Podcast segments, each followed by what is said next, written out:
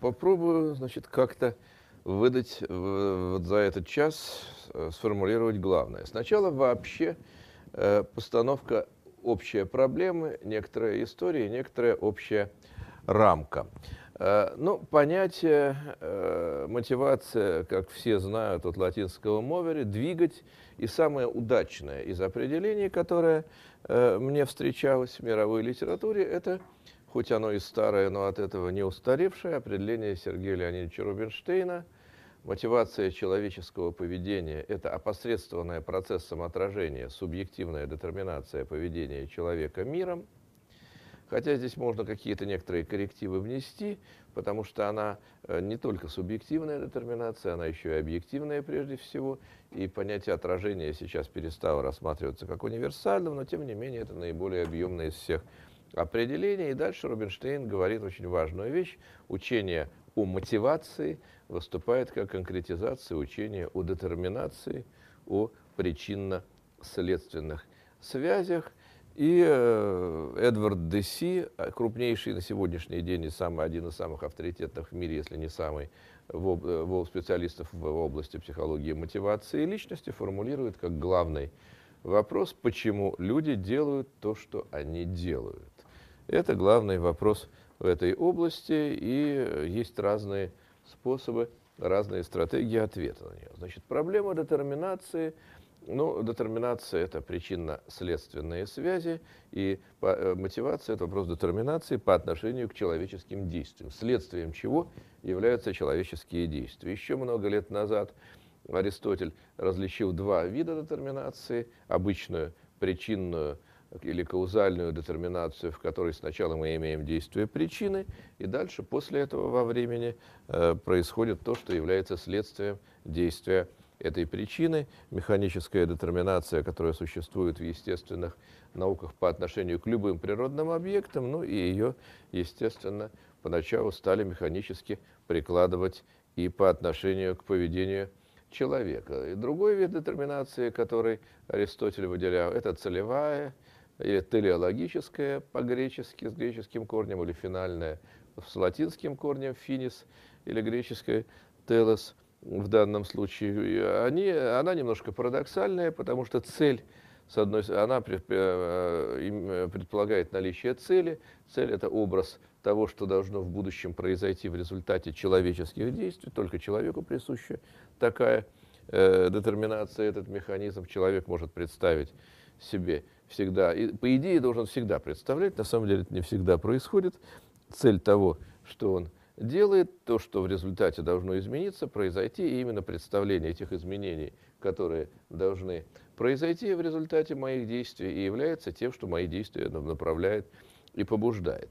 Но э, самый такой существенный момент, конечно, связан, был связан с тем еще с древних времен, насколько проблема насколько поведение человека полностью является детерминированным, и проблема свободы, вопрос о свободе, а вот если свобода, возможно ли свобода э, в человеческих действиях, э, или все детерминировано, все предначертано, и в истории были разные объяснения, разные механизмы этой предначертанности, преимущественно, конечно, речь шла о божественном предначертании, у меня нет времени вдаваться сейчас в эти дискуссии, у меня были, был целый ряд Э, текстов, посвященных анализу проблеме свободы, в том числе в историческом ключе. Но самое главное, что я хочу сказать, э, что исторически проблема свободы, она была раньше, чем проблема мотивации. И проблема мотивации вообще появилась только как частный случай изначально проблемы свободы.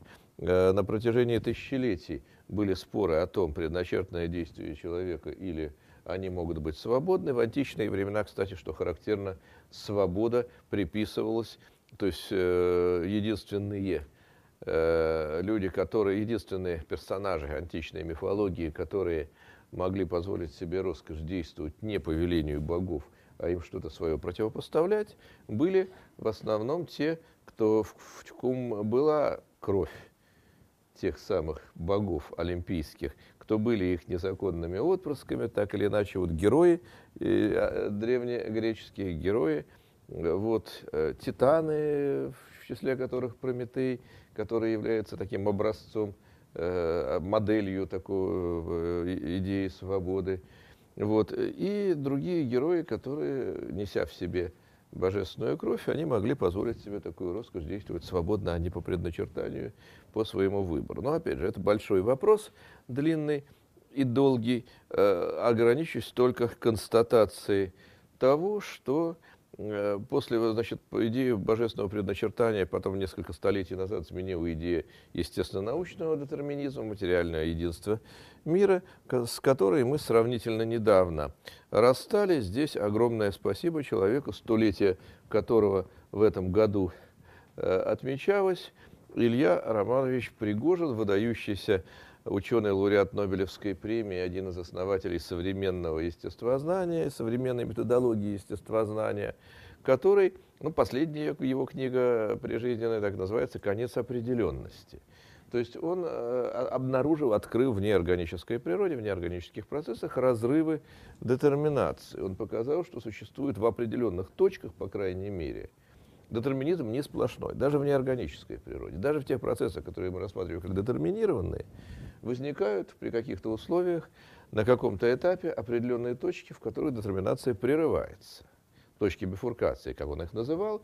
Там возможно раздвоение процесса на несколько траекторий, и э, потом мы перестаем на некоторые новые рельсы, а потом опять рельсы кончаются. И э, здесь очень интересные следствия, касающиеся исторических процессов и роли личности в истории, и, и касающиеся нашей психологии. Каждый знает по себе, может э, э, ретроспективно, рефлексивно своей собственной жизни вспомнить и какие-то детерминированные явно отрезки, и наоборот э, какие-то точки и зоны, в которых ну, вот абсолютно никакой детерминации не осуществляется. И Пригожин показывает, что законы природы, законы физики, законы э, макро- и микроматерии это как раз допускают и более того показывают, что так оно, в общем-то, и есть. То есть есть реально в нашей жизни э, некоторое место ресурс свободы. Э, не совсем в любой точке, но в принципе достаточно много абсолютно реальных возможностей, наукой доказано. Вот. А, собственно, мотивация в контексте этой проблемы, э, по сути дела, первым автором, который за, предел, ну, за рамками вот этой глобальной проблемы свободы и детерминизма этим занялся, был Джон Локк.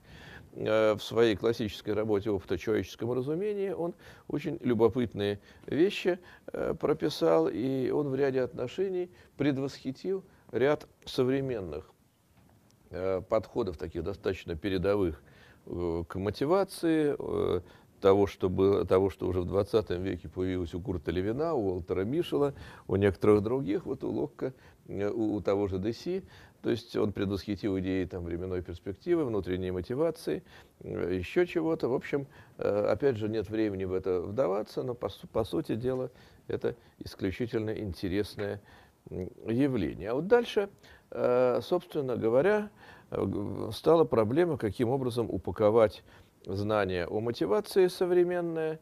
И дело в том, что на каком-то этапе но я сейчас буду немножко говорить про эту историю. В каком-то этапе сама область это развалилась, проблемы психологии и мотивации остались, но они слились с когнитивной психологией, с психологией саморегуляции. Область сама исчезла, распалась. И я нашел очень удачную, удобную схему, на которую нанизался и э, стал э, дальше, э, приобрел структуру весь этот курс. И нашел я ее в маленькой статье, Э, для словарной статьи человека, который специально проблемой мотивации почти не занимался, только смежными проблемами, но который разносторонне талантлив, талантливый человек, талантлив во всем. Мой учитель Александр Григорьевич Осмолов, который написал как-то статью «Мотивация для краткого психологического словаря много лет назад. И на этой краткой статье, по сути дела, держится весь мой курс. И, в общем, все то, что я сейчас в этой э, понимаю под мотивацией. Осмолов выделил три э, области психологии мотивации, на которые можно э, расклассифицировать все то, что в этой области э, относится. И я эти три области немножко так переформулировал, как три уровня мотивации. Первый – это откуда вообще берутся энергетические источники – силы, которые нами движут. И для ответа на этот вопрос используются такие понятия, как инстинкт, влечение, потребность, ценность, самоактуализация, либидо и так далее, и много разных конструктов, которые предлагают разные варианты ответа на вопрос про мотивацию вообще. Ничего-то конкретного, а вот что вообще движет человека. В какое-то время тому назад этот вопрос был крайне популярен, сейчас он крайне непопулярен. Э, скажу почему, но тем не менее этот вопрос когда-то, э, значит, э, с него, по сути дела, начиналась психология мотивации.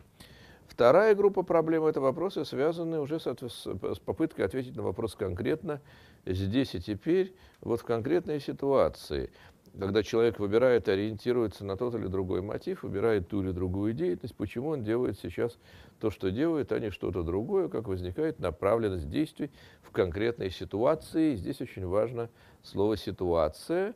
Э, вот, э, может быть, для меня ничего нет на свете важнее любви, но вот именно сейчас мне сильнее всего хочется чашечку кофе. То есть мотивация в конкретной ситуации, она может совершенно не совпадать и не вытекает, как выяснили экспериментальные исследования, не может предсказываться мотивации вообще. Это разные вопросы. Э, и третья область, которую сформулировал Асмолов, это э, проблема некоторых вторичных регуляторов. Мало, э, чтобы мотив возник, и мы определили, куда мы сейчас будем э, двигаться и что мы хотим, но важно еще это дело довести до конца. А то возник один мотив, через минуту возникает другой мотив, в другую сторону вектор, через минуту возникает третий, в третью стрелку, мы можем бесконечно метаться, ничего не начать, один мотив сменяется другим. Нет, существуют какие-то механизмы, которые позволяют раз возникшему мотиву сделать свое дело – и побудить конкретно и довести до конца направленную на нее деятельность. Здесь механизмы, которые Витя Скайзович Вилюнас и Екатерина Юрьевна Потяева назывались процессом ситуативного развития мотивации. И сюда относятся уже некоторые вторичные цели, установки, эмоциональные процессы и многое-многое другое. Таким образом, вот э, эти три э, области проблемы, или три уровня мотивации – они задают разбиение главного вопроса, почему люди то, что, делают то, что они делают, на три вопроса более частых. Во-первых, почему люди вообще что-то делают? Они находятся в состоянии покоя. Второе, почему в данный момент человек делает то, что он делает, а не что-то другое. И третье, почему, начав что-то делать, человек, как правило, не всегда, но часто, доводит это до конца, а не начинает делать что-то еще. Вот это вот три проблемы, к которым сводится психология мотивации. И, э, в общем, э, это, это такая логическая структура, а исторически то, что происходило в психологии мотивации, совершенно замечательно э, обобщил, сформулировал крупнейший в этой области э, специалист конца прошлого века, не только обобщивший все состояние психологии и мотивации на тот период, в 80-е, э, по состоянию на 80-е годы прошлого века, но и создавший научную школу, которая сейчас крайне продуктивно работает в Европе, Хайнц Хикхаузен, в своей э, книге «Мотивация и деятельность» энциклопедической, он выделил четыре взгляда э, последовательно сменявшихся Э, в логике которых развивались представления о мотивации. Самый первый взгляд, который отвечал на вопрос, что движет человеком, говорил, что какие-то внутренние причины. То есть в человеке заложены причины, которые заставляют его делать то, а не другое, и, по сути дела, обращались здесь люди в этом случае к первому вопросу. Но здесь понятно, что почему первый взгляд вышел, первый взгляд вышел прежде всего э, на арену, ну, потому что он совпадает с обыденным сознанием, он совпадает с аристотельским представлением о том, что каждое тело ведет себя в соответствии со своей сущностью, и надо понять эту сущность, что-то заложенное внутри человека, чтобы понять дальше, как он будет себя проявлять. Обыденные представления тоже говорят, когда нас спрашивают о причинах действий другого человека, мы говорим, ну вот у него, наверное, вот такие желания, нежелания, так, такой, такой он, так он сформировался. Вот обыденные представления объясняют действия наших ближних внутренними причинами. Всегда. Вот, э, дальше второй взгляд. Э, в конце 30-х годов появились некоторые данные, которые говорили о том, что ситуация очень сильно влияет на наши действия, гораздо сильнее, чем что-то еще, и появился этот фактор. Вот. Но в чистом виде, конечно, поскольку он во многом противоречил здравому смыслу, этот второй взгляд не сохранился, он пробыл очень недолго и уступил свое место третьему. И третий взгляд, э, э, он выражается формулой которая здесь изображена. Эта формула принадлежит Курту Левину, который в середине 30-х годов э, таким образом пытался схематизировать суть человеческого поведения. Э, означает эта формула B – это поведение, F – это функция, P – это личность, S – это ситуация. Поведение есть функция взаимодействия личности и ситуации. То есть тех переменных, тех факторов, которые заложены внутри личности – и тех э, факторов, которые заложены в ситуации. Они э, между собой взаимодействуют. Личность отдельно не, при, не объясняет поведение устойчивые личностные особенности, в том числе мотивационные конструкты. Ситуация в отдельности тоже не объясняет, а вот их взаимодействие еще как. И в русле этого третьего взгляда мировая психология продолжает пребывать до, до, до настоящего времени мы успешно развиваем на протяжении 80 лет вот этот самый третий взгляд на мотивацию. Но э, Хикхаузен говорит и про четвертый взгляд, когда, э, э, собственно, тем фактором, который находится в окружающем нас мире, являются не стимулы и давление, э, а обнаруживаемые нами возможности в ситуации. И это немножко другое. Хикхаузен в 80-е годы рассматривал это как некую перспективу, зону ближайшего развития для психологии мотивации. Сейчас она э, тоже продолжает оставаться перспективой, хотя мы к ней приблизились несколько, и последнее время усиливается интерес к проблеме возможного в человеческом поведении, в мировой психологии. Э, но пока еще все равно оно далеко до того, чтобы стать какой-то реальностью мейнстримом. Но именно в этом направлении мы продолжаем двигаться. Хайнц Хекхаузен был исключительно проницательным в этом плане человеком. Он все э, как-то сформулировал прям правильно или, по крайней мере, очень-очень правдоподобно. Э, итак, э, возвращаемся к первому вопросу. Почему люди вообще что-то делают? Почему люди встают с кровати по утрам? Самый главный вопрос. Что побуждает нас вставать по утрам с кровати? Э, но я читал как-то интервью с какой-то, я даже не запомню, о ком шла речь, с какой-то из топ-моделей, э, представительниц этого бизнеса, которая сказала интервьюеру, не то чтобы интервьюер ей прямо задавал этот вопрос, но она ей сказала, что я без 30 тысяч долларов утром с кровати не встану. То есть мы имеем, по крайней мере, один ответ на этот вопрос, вариант ответа. 30 тысяч долларов – это э, некоторое объяснение, для, э, почему человек встает с кровати по утрам. А другой ответ известен из мемуара графа э, Анри де Сен-Симона, известного мыслителя социального 18 века, э, про него рассказывают, что он э, утром, э, чтобы утром встать, он ну, программировал своего слугу на то, чтобы слуга его будил и говорил ему, вставайте, граф, вас ждут великие дела. Это второй вариант ответа, зачем вставать с кровати по утрам. И, услышав про великие дела, граф вставал с кровати. Да, вот э, уже достать эти два всего варианта ответов задает очень широкий спектр ответов на вопрос, что вообще движет человеком. Но дальше, э, вообще проблема, человеческая мотивация – это очень молодая область психологии. Психология сама не старая.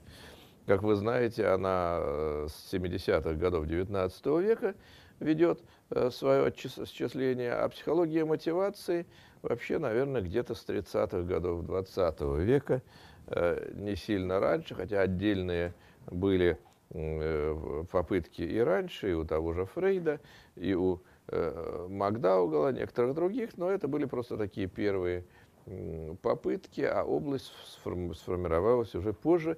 Почему она такая самая поздняя? Потому что, вы знаете, психология начиналась с интроспекции, а мотивация – это то, что принципиально интроспекции не поддается, то, что я могу увидеть в себе, чтобы попытаться ответить на вопрос, что мною движет, это, как правило, совершенно э, неистинная будет э, картина, и ответ будет неправильный, ответ будет сильно искаженный, если я буду пытаться э, ответить э, с, э, с помощью интроспективной процедуры на вопрос о моей мотивации. Но эти методические проблемы э, решения вопросов о мотивации, решения диагностики мотивации, они до сих пор еще полностью не решены. Но, тем не менее, по крайней мере, э, с интроспекцией в этом плане, с ограниченностью возможности интроспекции разобрались довольно быстро. Э, исторически, вот э, я покажу некоторую табличку, через что это вот обобщение довольно большого раздела курса, каким образом строился ответ на этот вопрос. Сначала пытались в соответствии с логикой Хикхаузена э, дать ответ в терминах внутренних причин, использовались такие понятия, как инстинкт, влечение, базовая потребность и принцип самоактуализации, который отрицал вообще наличие отдельных мотивов и потребностей, а, предлага, а постулировал только общую тенденцию любого организма реализовывать то, что в него заложено. Вместо всей остальной мотивации Курт Гальштейн ввел эту идею, которая получила потом развитие у других авторов. И э, все эти, э, речь шла именно о внутренних причинах, локализованных в самом индивиде, и которые уже к моменту начала действия, они уже были сформированными, они лежали в прошлом, истории их, ну, в прошлом или в, э, в биологии, в генетике, или в истории раннего развития, или то и другое. В общем, они уже были, и ответ на вопрос, почему люди делают то, что они делают, он, на него легко было ответить ссылкой на вот то, что вообще находится в природе человека, какие там у него инстинкты, влечения, или принцип самоактуализации, или базовые потребности, то, что приписывалось человеческой природе. А дальше понятие э, инстинкта и понятие влечения были раскритикованы, я уже говорил, по отношению к психологии человека в конце 30-х годов. Здесь решающую роль сыграли Генри Мюррей и Абрахам Маслоу в критике понятия инстинкта. И практически на, ему на смену пришло понятие потребность. Это, это новое явление, только в конце 40-х годов. Вот трудно себе представить, но э, стали говорить, описывать мотивацию человека в терминах именно потребностей только где-то с конца 30-х, начала 40-х годов. Э, э, это понятие стало действительно таким ключевым, вот достаточно молодое. И, но и дальше оно уже оставалось во многом, э, сохранило свое место до сегодняшнего времени. Дальше пошли уже разные варианты. И дальше объяснения в основном группировались вокруг двух общих идей. Первое, что потребность – это то, что связывает индивида с миром. Было ключевое для понятия потребности. Их сначала пытались тоже рассматривать как внутренние причины, не очень получилось. И пришли к тому, благодаря Генри Мюррею в основном, э, что потребность – это мостик, связывающий индивида с миром. Это связь. Э, и э, кроме этого были добавлены уже не вытекающие прямо из потребностей другие мотивационные источники в духе идей целевой детерминации по Аристотелю. Здесь были попытки проанализировать это через такие понятия, как смысл, цель, ценности. Э, вот, это все, здесь речь идет всегда о тех ключевых причинах, которые находятся в мире, то есть сами ценности, э, сами смыслы, они указывают на какие-то объекты, которые не внутри нас, а вне нас.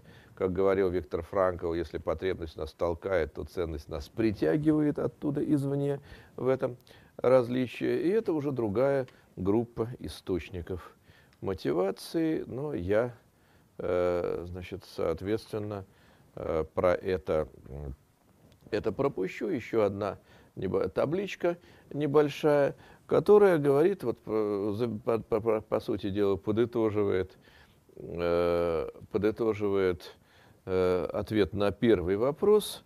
Э, сейчас современное представление три уровня существования человека и три группы источников мотивации. Э, я, э, опять же, пытаясь это все как-то обобщить, э, связал связал все то, что сейчас известно по потребностям, и сейчас есть некоторые пока еще не завершенные, но тем не менее определенные эмпирические подтверждения этому, что все источники, вся человеческая мотивация можно разделить на три большие группы, связанные с тремя, с тремя способами существования человека. Во-первых, каждый из нас, как и все другие живые существа и все другие люди, представляют собой автономную биологическую единицу, которая живет в физическом мире, в биологическом мире. И э, значит, мы должны решать общие для всего живого задачи обмена веществ, самосохранения и размножения, продления рода. И отсюда возникают соответствующие, то есть э, у нас существуют соответствующие органические потребности, они не заложены в нас внутри, а это тоже является э, тем, что связывает нас с миром, это определенные мостики, связывающие нас с внешними какими-то объектами, соответствующими этим потребностям. Это один уровень, это одна группа источников мотивации. Второе, уже специфично только для человека, каждый из нас существует как часть некоторых групп, сообществ. Э, это уже специфически человеческая форма существования. Есть, конечно, некоторые там социальные насекомые, у них это все по-другому устроено, механизмы другие, внешне похожи, а суть другая. Вот. И, э, как и все люди, здесь э, вот сама группа, какие-то проблемы решает как целое во взаимодействии с миром, а мы при этом, каждый из нас, должен только достаточно гармонично в эту группу вписаться или как-то к ней адаптироваться. Это единственная наша задача на этом уровне. Это э, э гармония с социальным целым, с группой, с обществом или хотя бы адаптация к, к нему. При, и тогда, а все остальное уже вот эта социальная группа делает для меня сама. И сейчас здесь, э, ну, можно говорить, это отдельно очень большой разговор про личностные ценности, которые мы из этих социальных групп усваиваем. Вот. А, но кроме того, есть еще третий уровень, который факультативен. Э, здесь уже я могу сказать, не каждый из нас, но э, многие из нас, ну, разумеется, конечно, когда я говорю, сказал не каждый из нас, я не имел в виду присутствующих, вот. Э, и что касается присутствующих, э, то в данном случае каждый из нас еще, кроме всего этого, э, существует как сознательный самоопределяющийся субъект, носитель внутреннего мира, из своего, и здесь каждый из нас не похож ни на кого другого, своя специфика существования, и э, в этом качестве главная задача каждого из нас – это прокладывать свой собственный путь, свою собственную траекторию. Очень хорошо в свое время это писал Эрих Фром, и потребность иметь свой выбор и определять самому свои действия, свои решения является ключевым, что работает на этом уровне. Многие люди от этого отказываются, они не хотят, это хлопотно. Фром описал это еще в своем бестселлере «Бегство от свободы» 75 лет назад, 77 вот, э, большинство это влом, вот, но тем не менее многие находят в этом очень большое удовольствие, пользу и ценность в том, чтобы идти своим путем, затрачивать какие-то свои ресурсы на это. Вообще все специфически человеческое энергозатратно. Биология устроена по принципу экономии энергии, а человеческая психология, человеческое развитие по принципу вложения энергии. Ну вот, и здесь возникают экзистенциальные потребности на этом уровне. Э, там, в их числе назывались потребности в автономии, в смысле, в идентичности, в трансценденции, в отношениях.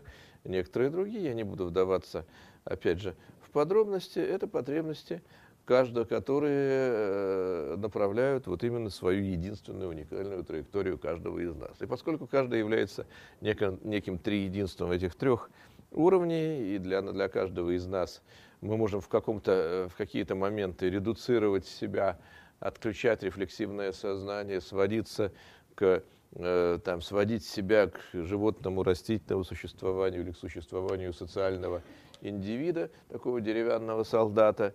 Э, и это вполне можно сделать, отключив наше рефлексивное сознание на какое-то время, и каждый, в принципе, это знает, умеет, пробовал в каких-то ситуациях, когда очень хочется сэкономить энергию и не морочиться, не грузиться, не париться, если это не стратегия на всю жизнь, а такое ситуативное решение, то, в общем, почему бы и нет, иногда это вполне, э, вполне разумно. Вот. Э, это э, то, что обобщает ответ на первый вопрос. Дальше, собственно, второй вопрос, где появляется понятие ситуации. Есть такое понятие ситуационизм. Оно, э, это подход такой глобальный в психологии личности, психологии мотивации, который как раз обобщает этот глобальный взгляд, что наше поведение является функцией взаимодействия личности и ситуации. И вот отдельные тезис этого ситуационизма здесь на карте в изложении, то есть на, на слайде в изложении двух лидеров этого направления э, сформулированы, э, которые немножко раскрывают этот тезис чуть более подробно. И э, было много на эту тему философских дискуссий, это не просто чисто академическая проблема. А есть э, люди, которые ни при каких условиях не поддают, как бы ситуация не давила, как бы ситуация э, не пыталась нас в какую-то другую сторону свернуть.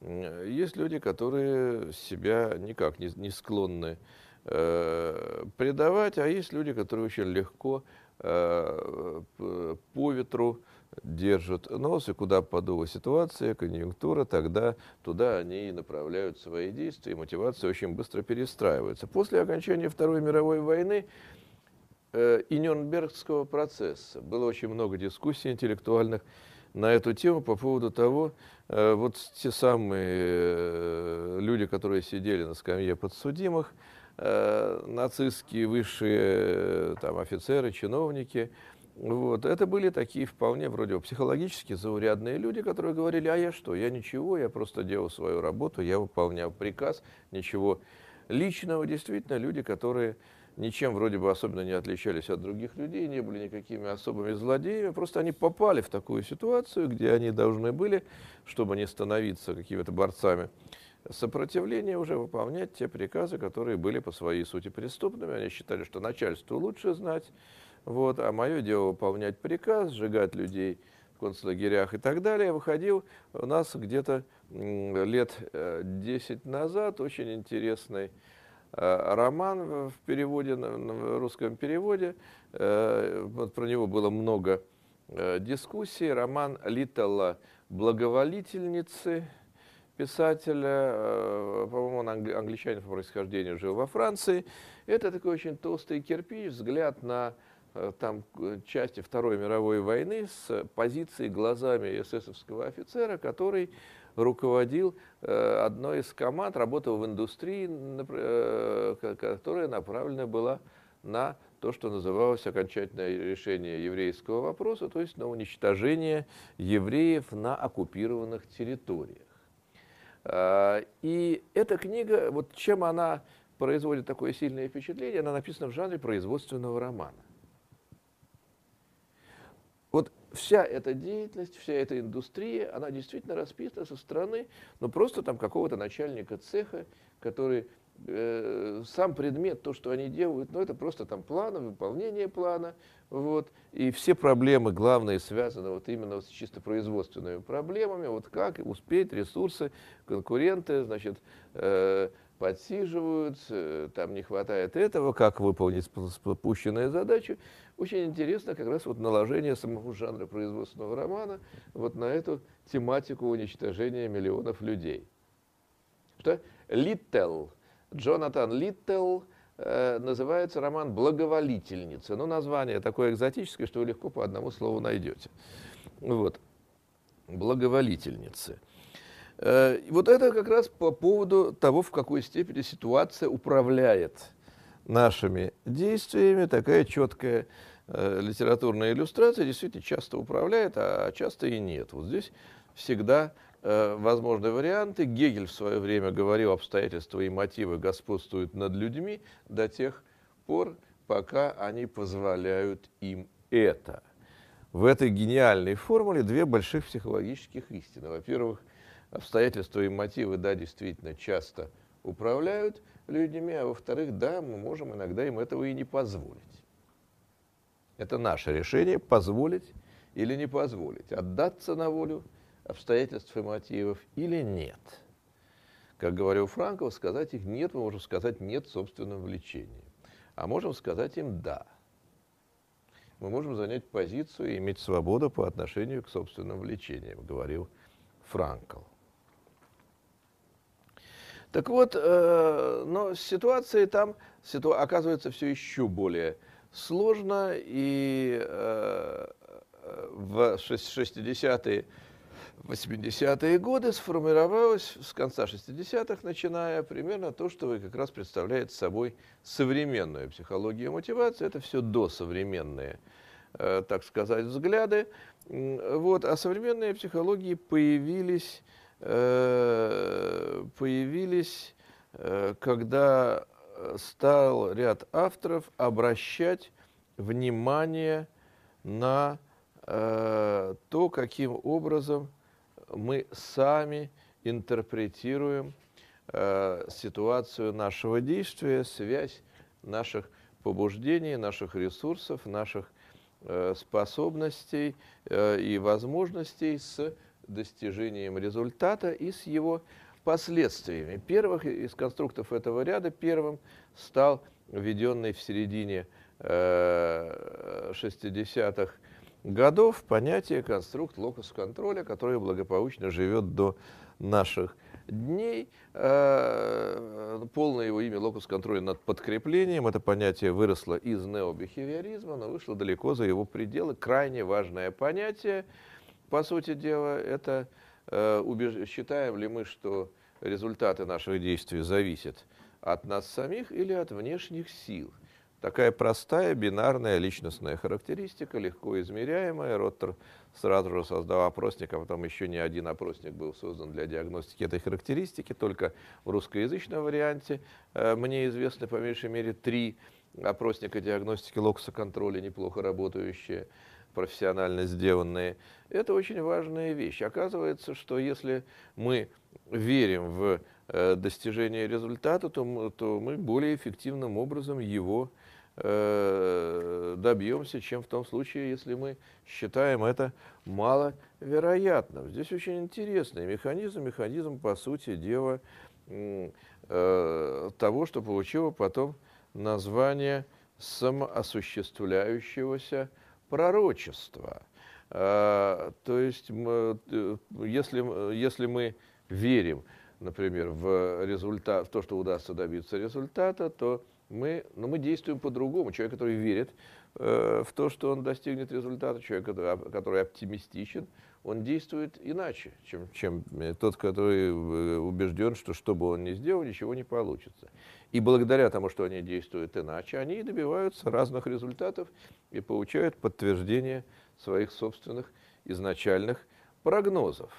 Э, и это э, универсальная закономерность, которая впервые была описана, пожалуй, Уильямом Джеймсом, э, который как раз говорил, что оптимист и пессимист, они четко подтверждают своими действиями свое собственное мировоззрение. Вот, и, своб... и, свобода, то есть его замечательная книга «Воля к вере», он показал, что когда мы, речь идет о некоторых не очень проверяемых верованиях или убеждениях человека, например, есть ли Бог, да, э, это не очень проверяемое э, такое э, убеждение, да, главного, главное не предмет веры, то есть не, не онтологическая обоснованность, то есть действительно ли это, это правда или неправда, то, что, то, во что я верю. Есть Бог или нет Бога, да, вот дискуссия Бендера с ксензами, Э, в золотом теленке. Бог есть, нет, Бога нет. Нет, есть, нет, нет. Вот. Э, а вопрос в том, каким следствием приведет та или иная установка, та или иная вера. И э, Джеймс сформулировал как раз как в качестве основной основы своего, его философского учения, которое он назвал прагматизмом, как раз идею о том, прагматическое отношение к нашим убеждениям. Все зависит от того, каким последствиям они приведут. Неважно, правда это или неправда. Э, сами убеждения могут быть ложными, но тем не менее прагматически ценными, и они могут нас привести к э, очень позитивным для нас следствиям, как раз то самое, тот самый наш возвыс... нас возвышающий обман по Александру Сергеевичу Пушкину, который действительно оказывается дороже тимонецких истин, если нас возвышающий обман не только нас возвышает, но еще и позволяет нам каким-то позитивным результатам прийти.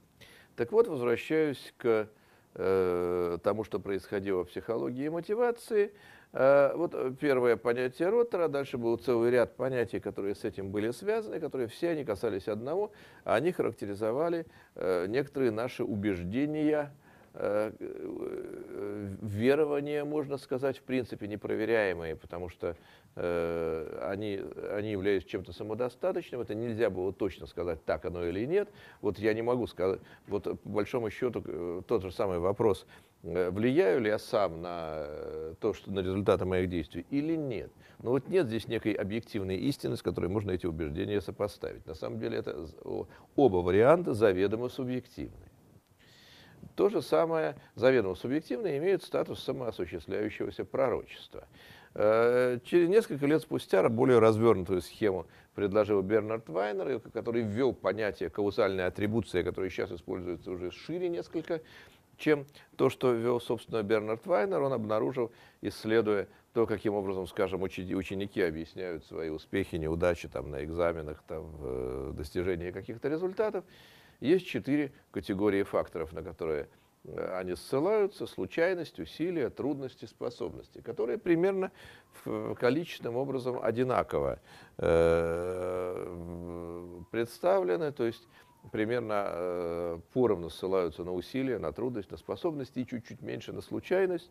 Вот. Причем эти факторы здесь вот в этой табличке Э, по двум измерениям классифицированы, внешние и внутренние, постоянные и непостоянные. Э, там, скажем, постоянные и внутренние это, это э, способности, постоянные и внешние это трудность, внешние непостоянные это случайность, внутренние непостоянные это усилия.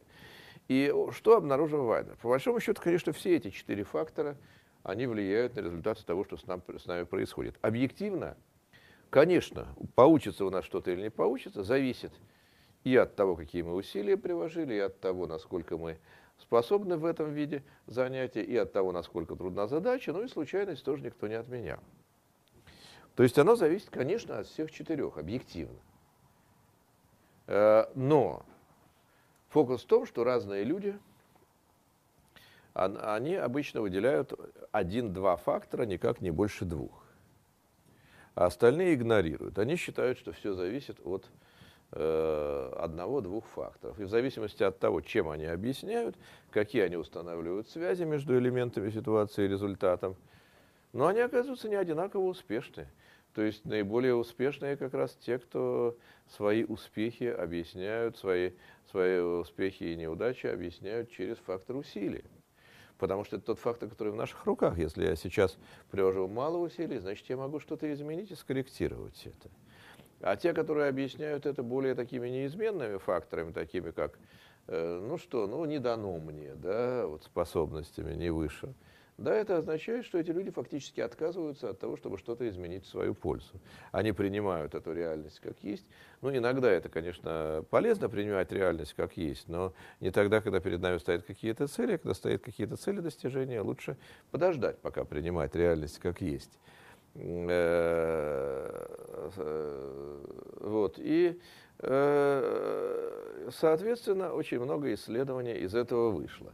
Дальше тоже очень известное исследование Мартина Селигмана с того же периода начала 70-х про понятие выученной беспомощности, что происходит с людьми и животными, когда искусственно, экспериментально разрывается связь между усилиями и результатом ну, в нормальном действии мы приложили некоторые усилия, получили некоторый результат. А вот когда разрывается связь между ними, возникают крайне неблагоприятные психологические последствия. Что мы, в общем-то, имели э, опыт, участвовать, имели возможность участвовать в этом эксперименте на протяжении 70 лет, шестая часть света.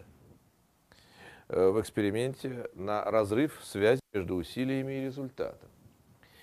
И социализм – прекрасная идея. Идея социализма, она этически очень такая приятная, благородная, хорошая. Единственная вот незадача, она, к сожалению, вот противоречит человеческой психологии. Ничего с этим не сделаешь. То есть она порождает разрыв связей между индивидуальными усилиями и результатом. И разрыв связей в двух вариантах. В одном варианте выученной беспомощности, когда сколько не бьешься, сколько не делаешь, а результата нет. А второй вариант разрыва, разрыва этой связи – это халява. Когда ничего не делаешь, а результат есть. Это такая обратная сторона выученной беспомощности. Раз, разрыв связи между действиями и результатом. А, соответственно, там, где эта связь разорвана, там не приходится рассчитывать на то, что дальше усилия какие-то приведут к результатам уже впоследствии. Прогноз неблагоприятный. Э, еще один автор из этого ряда, Альберт Бандура, его понятие самоэффективности. И вот э, модель действия, которую немножко обобщенная, одна из обобщенных моделей действия, которую в основном на базе э, работ Хайнца Хикхаузена сделала продолжавшая во многом и продолжающая сейчас его дело Юта Хикхаузен, его дочь. Вот, некоторая такая, вот одна из моделей мотивации современных, в которой сведены эти факторы вместе. Вы видите, значит, левая часть этой модели э, мы имеем то, что я говорил, личная ситуация и взаимодействие, форма Оливина классического, а дальше начинается цепочка действий, результат, последствия, и дальше система ожиданий которые работают как механизмы усиливающие или тормозящие во всех этих звеньях. Ожидание связи действия и результата. Э, исхожу ли, ожидаю ли я то, что мои действия приведут к результату или нет. Ожидание связи ситуация и результат. Ситуация значит, э, благоприятна для результата или нет. Э, дальше ожидание связи результата, результат с последствием. Приведут ли результат к тому, на что я надеялся, или нет. Потому что, может быть, результат-то я добьюсь, которого я планировал, но сам после этого сильно не обрадуюсь. В какой-то момент я, что, значит, я понимаю, что да, цель я добьюсь, но эта цель мне не даст того, на что я рассчитывал, на что я надеялся, она меня не, э, там счастья нет уже и, и не будет. И, ну, здесь много на эту тему таких разных интересных ходов. Ну и, пожалуй, самая интересная э, э, теория, наиболее развернутая, которая тоже в этом ряду современных теорий, с которой я э, взаимодействую достаточно плотно, это теория самодетерминации Эдварда Деси и Ричарда Райана. Э, год назад с, небольшим мы здесь проводили конференцию с участием Кена Шелдона, научного руководителя нашей лаборатории, который рассказывал, и Тамара Олеговна Гордеева рассказывала несколько более подробно про теорию самодетерминации, ДС слева, Райан справа. Э, вот, э, и одна из ключевых вещей, очень важных, как раз которая, в частности, является очень сильно недооцененной и недопонятой еще в HR-контексте – это разделение внутренней и внешней мотивации, которое вел ДСИ в начале 70-х годов. Раньше были еще отдельные наброски на эту тему еще в 30-е годы у Левина и в самых ранних текстах Алексея Николаевича Леонтьева, но, в общем, довел это до такого концептуального формата именно Эдвард Деси, когда он ввел различение внутренней и внешние мотивации. По сути дела, он ввел, есть у него в некоторых работах такое понятие, которое я последнее время активно э, осмысливаю, развиваю развиваю и продвигаю, понятие качества мотивации. То есть мотивация описывается не только через что, на что эта мотивация, мотивация какой деятельности, и не только через то, какова интенсивность этой мотивации, но и какова природа этой мотивации. И здесь мы обязаны прежде всего, опять же, Эдварду Деси и чуть позже присоединившемуся к нему Райану за разработку этой темы. И прежде всего он ввел развлечение внутренней и внешней, мотивации, ситуация, когда мы делаем что-то ради самой деятельности, ради процесса, получая действительно наслаждение от процесса, и ничего нам больше не нужно, кроме того, чтобы это делать. И, собственно говоря, все, кто э, все, кто имеет, имея удовольствие наблюдать за маленькими детьми, признают, что других вариантов мотивации у маленьких детей нет, никаким способом нельзя их заставить делать то, что они не хотят. Или захотеть то, что они не хотят. А внешняя мотивация ради внешних причин, то есть ради каких-то, ради, ради э, результата. Я действую для того, чтобы добиться какого-то результата. И этот результат мне для чего-то нужен, чтобы получить какие-то э, блага э, или избежать каких-то неприятностей. Сам процесс мне может быть очень неприятен. Но вне, э, и внешняя мотивация, это как э, во многом, когда я говорил сегодня утром про то, что чтобы мотивировать э, человека, надо прежде всего перестать его демотивировать. Вот, а демотивация это как раз во многом то, что, например, в школьной практике, когда мы постепенно, ребенок приходит в школу ради из познавательного интереса, любви к знанию, потом его, его, его постепенно переучивают на то, чтобы он учился ради оценок, и в результате внешняя мотивация исчезает, внутренняя мотивация исчезает, остается внешняя мотивация, внутренняя мотивация убивается. В многочисленных исследованиях Десси и Райана показано, показан эффект подрыва внутренней мотивации внешней, когда мы начинаем вводить внешнее э, стимулирование кнут и пряник за то, что человеку и, и, и самому интересно было бы делать, то интерес через какое-то время пропадает, исчезает. Остается только внешняя мотивация. И публицист наш известный интересный Александр Генис сформулировал это так по отношению к школе. Школа берет у нас силой то, что мы охотно отдали бы ей по любви. Э, и это вопрос именно о качестве мотивации. И, конечно, взрослый человек не может действовать на одной внутренней мотивации, потому что внешняя мотивация – это не только принуждение. Скажем, внешняя мотивация – это когда я хочу сделать что-то для другого человека. Когда я хочу, там, эм, а сам процесс того, если я понимаю, что этому другому человеку нужно, я могу посвятить какое-то время тому, э, что мне самому лично может быть и неприятно, и не доставляет удовольствия сам процесс, но меня греет то, как я порадую близкого человека.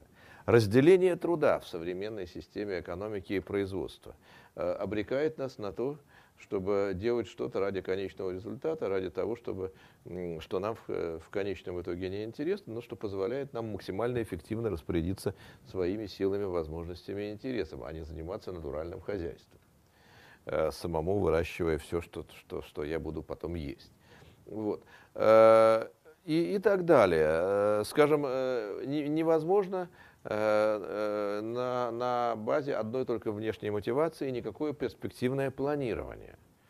Потому что я не знаю, что я буду хотеть завтра. Перспективное планирование можно только на основе внешней мотивации осуществлять некоторый прогноз. Потому что внутренняя мотивация, она только сейчас, только здесь и теперь, только в этой точке. Вот. Э, но как бы то ни было, Э, вот, э, и дальше Деси и Райан ввели вот здесь в этой табличке мотивационный континуум в одном из современных уже вариантов его, но он радикально не отличался, уже он в деталях различ, отлич, различался после того, как в первый раз его лет 20 назад эти авторы сформулировали, что существует три главных базовых вида мотивации. Внутренняя мотивация, внешняя мотивация и то, что они назвали а-мотивация, то есть это единственная теория, в которой описан такой, такая форма мотивации и деятельности, когда человек сам не понимает, зачем он что-то делает и не может сказать. В жизни это есть. Ни в одной другой теории другой этого нет. Вот у Деси Райана это и есть теория. А мотивация. Ну что-то делаю, а зачем, сам не знаю, сам не понимаю. Вот. Внутренняя мотивация, интерес к самой деятельности, к самому процессу, удовольствие, радости от его выполнения. Вот. Э, а дальше внешняя мотивация, она бывает очень-очень разной. Вся внутренняя мотивация одинаково внутренняя. А вот внешняя мотивация не одинаково внешняя. Внешняя мотивация – это мотивация причины, которые исходят извне, но дальше он описывает, они описывают процесс интернализации – Практически то же самое, что Выгодский описывал понятием интериоризации, там два разных варианта слова образования от одного из того же латинского корня. То есть как постепенно внутренняя мотивация э, углубляется, усваивается, э, э, овнутряется и становится чем-то очень близким в конечном счете к внутренней мотивации. Четыре фазы, которые описаны этими авторами в терминах четырех уровней регуляции, внешней мотивации. Внешняя мотивация, экстернальная регуляция – это как раз кнут и пряник, классический человек с ружьем.